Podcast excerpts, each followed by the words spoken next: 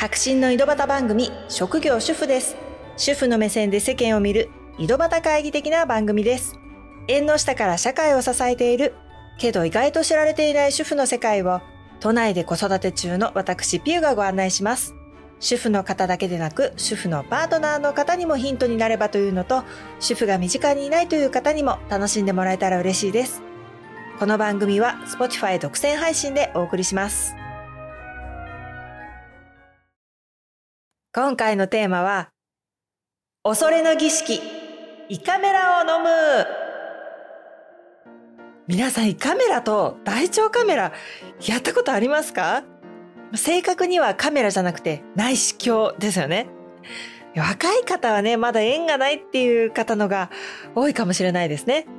で、今回、まあ、いつもながらですけど、医療に関係することなので、まあ、単なる私の一個人の体験談ということでね、詳しくは病院でお話を聞いてください。私ね、もちろんバリウム検査もやってるんですけど、胃カメラも何度かやってまして、この度大腸カメラというのを初めてやりました。こういう検査って、ドーンと構えて全然気にせずできる方もいらっしゃると思うんですけど、私ね、もうダメなんですね。こう何かと不安に感じるたちというか、もうずっとね、その不安が日常生活を圧迫してくるんですよ。最初にカメラを飲んだのは、10年以上前ですね。朝食後にね、デザートのブラウニーを食べようと思って、で、インスタントのコーヒーをね、熱々のお湯で入れたんですね。ちゃんとドリップすれば温度はまちょっと適切になってるとは思うんですけど、インスタントはもう沸きたてのお湯でカッと入れて熱々だったんですよね。でブラウニーを一口頬張った後、そのコーヒーをね、ガッと口に流し入れたら、これがね、またペット出せばよかったんですけど飲み込んだんですね。暑すぎて、飲んだ後にね、食道が壁と壁がくっついたような感じがしたんですね。私の感覚として。で、あ、これはやばいなと思って、で、病院に行ったら、胃カメラの予約を取りましょうってなって、で、また後日行ったら、想像よりもぶっとい管が目の前にあったんですね。え、まさかこれ口に入れるの？こんな太いの入る？とまあ、恐怖におののいたわけです。しかしやるしかないですね。もう予約も取ってこう、ね、寝かせられてね。でもね、この時はうわっとね、こう入れる時に苦しい思いはしたんですけど、食堂を見るだけだったから、まあお医者さんも苦しいよねって言って、食堂の写真を撮ったらね、すぐに出してくれたんですね。まあ行ってみたら入り口の辺りだけ、まあ胃カメラの体験みたいな感じで乗り切れたんですよ。で、まあ見てもらって結局食堂のやけどっていうことだったんですけど、まあ熱いものを気をつけましょうねっていう、そうですね、はいすみませんって。まあそんな初めての体験の後は、もう人間ドックをやってもバリウムで済ませてたんですね。で、しばらく胃カメラからは遠ざかってたんですよ。このバリウムにまつわる思い出っていうのもあって、ホテルのランチバイキングでやたら蚊に刺されると思ったらジンマシンだった。やっぱリウムねこれ新卒で入社した会社、まあ、内定して入社する前に検診行ってきてくださいっていうところで初めてやったんですけどその頃はね味がなかったような記憶があるんですけどだんだん味改良されてなんか風味がついてて飲みやすくなったような感じがするんですけど私だけですかね。で、まあ、あと辛いってよく聞くのがゲップですよね。ゲップを我慢してってこう言われるわけですよね。ただ私は、まあ、普段からゲップってほとんど出ないからそれはねそんなそこまで苦痛ではなかったんですよ、まあ、やっぱ飲んだ後に多少あのバリウムがね体に残ってる時は、まあ、気分的にも多少こう不快感はありましたけどね。まあ、というわけでそんなにこう私にとってすごい苦痛ってわけでもなかったんですけど私最初の妊娠をきっかけにですね金属アレルギーになってた時期があるんですね。アクセサリーあのシルバーとかのアクセサリーをつけるとその後その場所が赤くなったりしてたんですよ。で出産後ちょっとここの記憶が曖昧で普人目の出産だったかどうかとか、まあ、翌年とかね翌々年とかも全然詳しいことは覚えてないんですけど、まあ、ともかくバリウムを飲んで午前中に飲んだんですね。で他の検査もしてで朝から何も食べてないわけだから、まあ、空腹なんですよ。さぞかしその後の食事を楽しめるだろうということでですね夫と待ち合わせて奮発してねホテルのランチバイキングへ行ったんですね全種類食べようと思って意気込んで順調に食べてたんですけどあれ足を蚊に刺された。ってなってしばらくしたらあれここも刺さるあここもだ。かゆっ。てなったんですね。で私田舎育ちのくせに普段から蚊に刺される前にあちょっと蚊が来たなと思ってさっと追い払うっていうことができなくていつもねなんかかゆいなと思ったらもうバッチリ刺されてるんですね。だからまた蚊だと思ったんですよ。こう夏だったし。もしね虫除けとかあったらいいかもと思ってでちょうどお皿を下げに来てくれたかなんかでね店員さんが来てくれてでちょっとね蚊がいるみたいでなんて話をしたら夫が「え顔も赤いよ」それジンマシンじゃない？とかなってでそう言ってるうちにどんどんジンマシンが広がってで結局バイキングは全種類食べないうちに退散。もったいない。で検診してもらったクリニックに戻って午後の検診の時間に先生が来るまで待ってたらその待つうちに寒い寒いってなってひどい寒気がしたんですね。で毛布を貸してくださってで車って待ってたんですね。で先生来られてぶっとい注射でアレルギー反応を抑えてくださって治りました。でその時知ったのがバリウムっていうのはあれ金属を飲んでるようなものなんですねだからやっぱその時期ちょっと出産後敏感になってて体が反応しちゃったっていうそういうことで、まあ、それからはしばらくバリウムはやめてたんですねでも私よく心配事とかで胃も痛くなるんですよね。だから胃の検査はした方がいいよねということで、まあこの後体験、お試しではない人生初のちゃんとした人間ドックの胃カメラに挑戦しようとなったんですね。初めての人間ドックの胃カメラは鼻からチューブを入れてもらった祖母がね、昔、まあ、中学生か高校生かちょっといつのことか忘れたんですけど、昔胃カメラを飲んで帰ってきて、その後なんかおえっとなって大変だったっていう話をしてたんですよね。でもね、胃カメラってまずその印象が強かったんですね。将来やることになった時への不安っていうのが、こう何歳の時にやるんだろうみたいな、うっすらずっと不安があったんですよ。胃カメラって別にどこか切るわけでもないし体に管を通すだけですよね通すだけもうたくさんの人がやってると思っても一体どれだけおえっとなるんだろうとか考えるとね不安でたまらなくなるんですね。もうこの不安のせいで胃に悪影響を及ぼしてるんだろうってぐらい 不安になっちゃうんですよ。だからねせめて管が細いっていうのを聞いた鼻から入れるタイプの胃カメラをお願いすることにしました。ちなみにね、この鼻から入れるタイプっていうのは、最近はどんどん増えてるような印象なんですけど、扱ってる病院と扱ってない病院があるからね、ちゃんと調べないといけないし、まあそもそもね、やってても予約枠が少ないんですよ。だから警備の方は予約が結構先になっちゃいます。あ、警備っていうのはね、あの、鼻から入るカメラのことを警備って言って、あの、漢字は鼻を減る、まあ、経験するの警ですね。で、警備の方は予約が結構先になっちゃう。それに対して、口から入れる場合は、口を減るっていう、あの、傾向っていう言い方をしますね。まあ、すぐに予約を入れたいっていう方は、ちょっと鼻の方は要注意ですね。で、自分に細い管だから大丈夫って言い聞かせるんですけど、もう本当にね、1ヶ月くらい前からずっと不安で、もう夜寝る前なんかにね、想像しては、目がギンギンで 寝つけなかったりしてました。日本消化器内視鏡学会のホームページによりますと、あの鼻の内視鏡はね、直径5から6ミリでで口のものは8から9ミリだそうですね。だからまあ鼻のは口の約半分っていうことですね。でここでちょっと鼻からと口からとのこう違いについていろいろお話ししたいんですけど私がねもともと知ってたのは鼻のがおえっとなりにくいっていうまあそれぐらいだったんですけどこれまで鼻からをね私2回口からを2回やった時の、まあ、看護師さんの説明に基づいてお伝え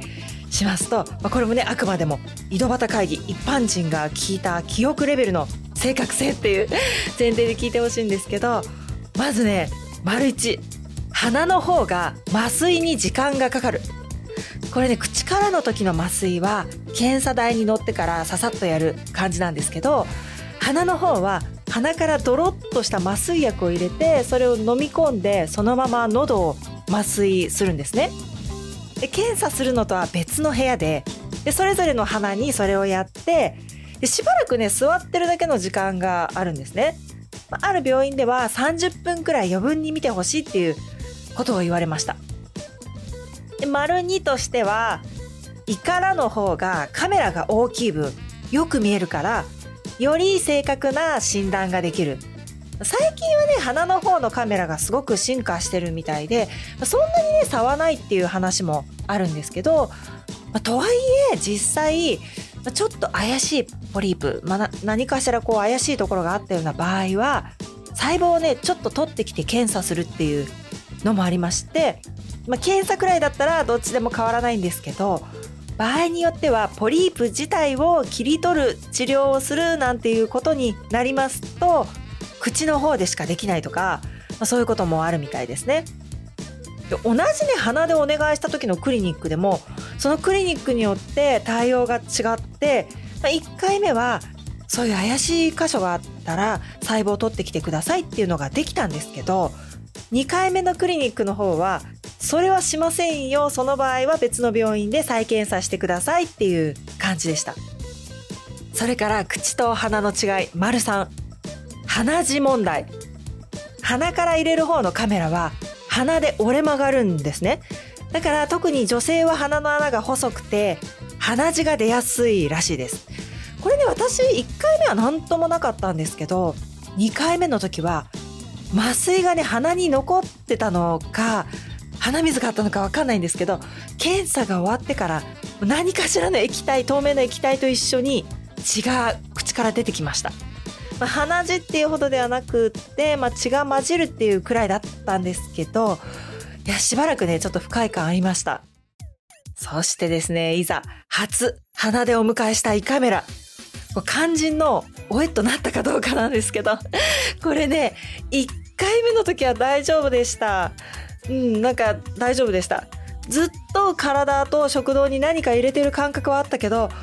もうとにかくまあ全身緊張でもう頑張るぞっていう気合に満ち満ちていたっていうのもあって、まあ、必死にね口で呼吸してスーハーを意識的に繰り返す。それだけに意識を集中すると思ってこれね早く終わってほしいという思いをできるだけ封印 スーハーに没頭するようにしたんですね。これ出産の時のヒーヒー風に似てるかもしれない 意味わかんないですかね。まあ、それがね、何年後かに、まあ、ちょっと6、7年空いたかな。2回目の鼻カメラをしたらですね、その時は入れる時と出す時におえっとなったんですよ。これね、原因はわかんないんですけど、ちょっと私の緊張具合、もしかしたら先生の腕もあるのか、まあ、その時の麻酔の効き具合とか、体調の違いもあるかもしれないしあとはですねこれかな？私がね少し老化して若い時は耐えられていたものに耐えられなくなっていたっていう可能性もまあ大いにあり得る気がします。でその後翌年以降鼻からだとしても胃カメラはやっぱり負担あるなっていうのと下の子を出産してからね何年か経ってこう金属アレルギーも良くなったかなっていうのがあって、まあ、検査技師の方と話をしてたら、まあ、多分もう大丈夫でしょう。バリウムをやってみますってなって、まあ、再びバリウムをやってみたんですね。そしたら、ジンマシンは出なかったけど、ポリープが見つかって、結局口からの胃カメラに挑むことになった。めでたくジンマシンは出なかった。その代わり、検査に引っかかって、要再検査。いや、どうやらポリープがありそうっていうことだったんですね。まあ、それも一箇所じゃなさそう。胃カメラをやってくださいってなったんですね。で、この時は胃カメラ自体への不安もありましたけど、まあ、何か病気だったらどうしようっていうこう不安も重なってましたね。で改めて同じクリニックに胃カメラの予約を取りに行った時に、まあ、看護師さんが詳しく説明してくれたんですけど、まあ、さっきお話ししたようにね鼻は予約が先になりますよ30分余計に時間かかりますよっていうことだったしよし口からを挑戦してみようと思ったんですよ。あとねベテランの男の先生がやってくれるっていうことも決め手だったんですね。だから当日も大丈夫大丈夫と自分に言い聞かせて検査台に上がったらその先生がですねああ口からの検査は初めてなんだね大丈夫かな？ってつぶやいたんですよ。え？え？先生今何とおっしゃいました？って。心の中で言っただけですけどもうここでね不安マックス。もういざ始まってからもねもううまく鼻で呼吸できなくてずっと苦しい苦しいと思いながらもう呼吸パニック状態。喉を通る時以外もね反射反応あの多いですね。がもう大変で大変で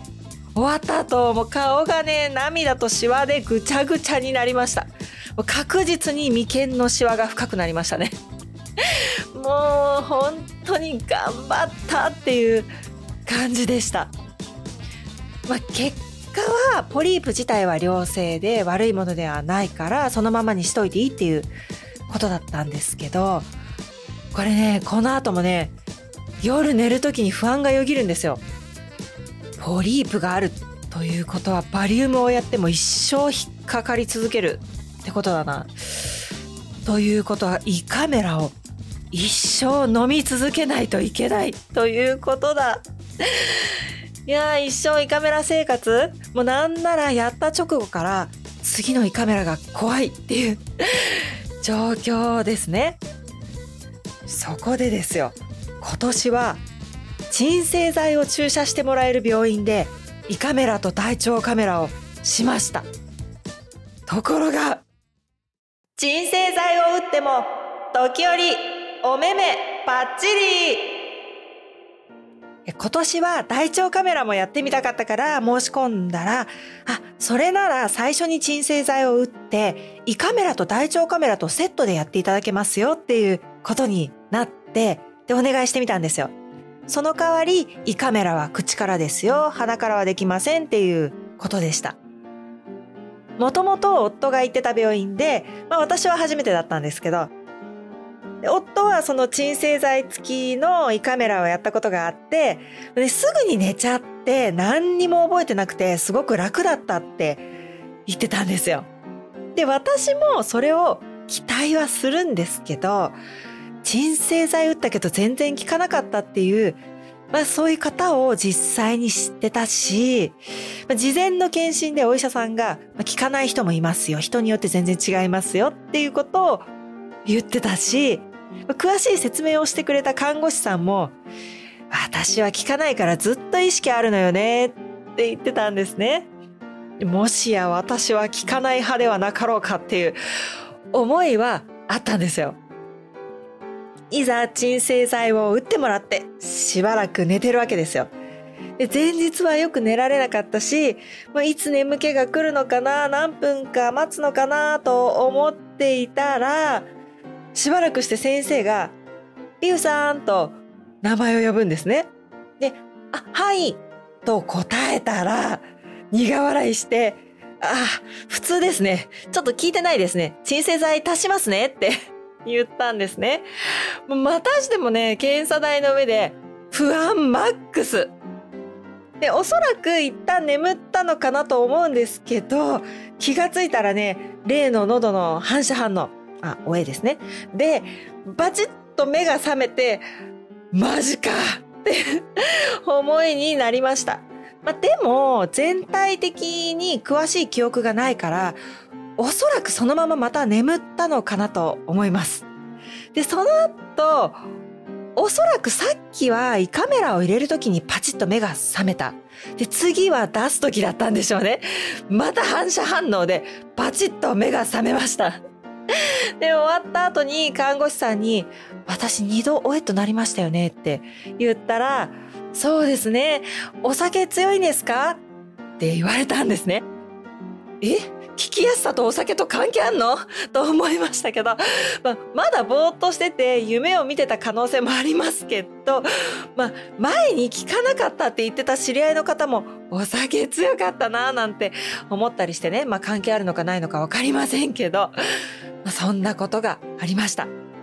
心配事の多い私にはですね、こう大切な恐れ多い胃カメラの儀式、なかなか一筋縄ではいかないです。